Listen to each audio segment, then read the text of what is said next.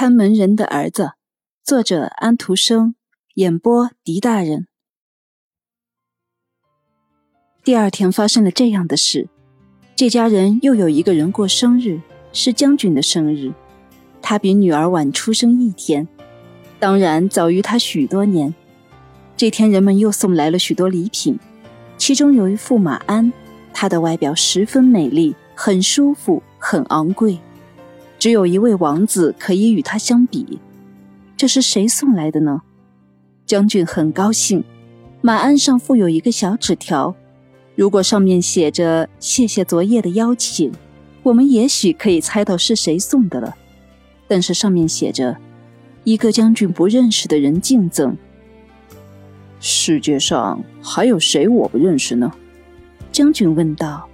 “谁我都认识啊。”他想到许多大的社交活动，每个人他都认识。难道是我妻子送的？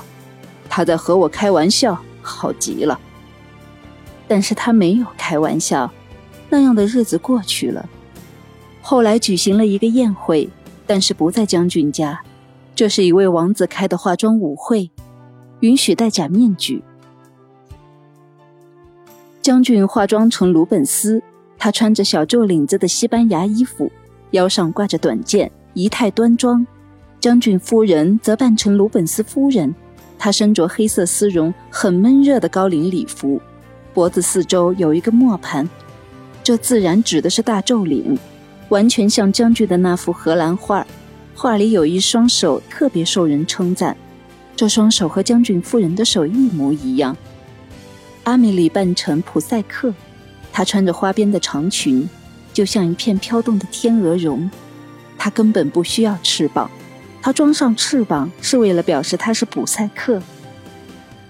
这里富丽堂皇而又明亮，到处都是鲜花，人人珠光宝气，优雅得体。这里可欣赏的东西太多了，人们丝毫没有注意到鲁本斯夫人那双美丽的手。一个身穿黑衣、戴了面具的翩翩杜米诺，他的帽子上插了一朵金合欢花，他和普赛克跳舞。他是谁？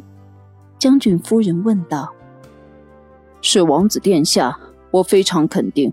和他一握手，我便认出他来了。将军夫人有些怀疑。鲁本斯将军一点儿也不怀疑。他走进那位穿黑衣的翩翩少年，在手上写下了王子殿下的名字，虽然否定了，却给了他一点暗示。马鞍上的那句话：“一个将军不认识的人。”那么我就算是认识您了。您送给了我马鞍，将军说道。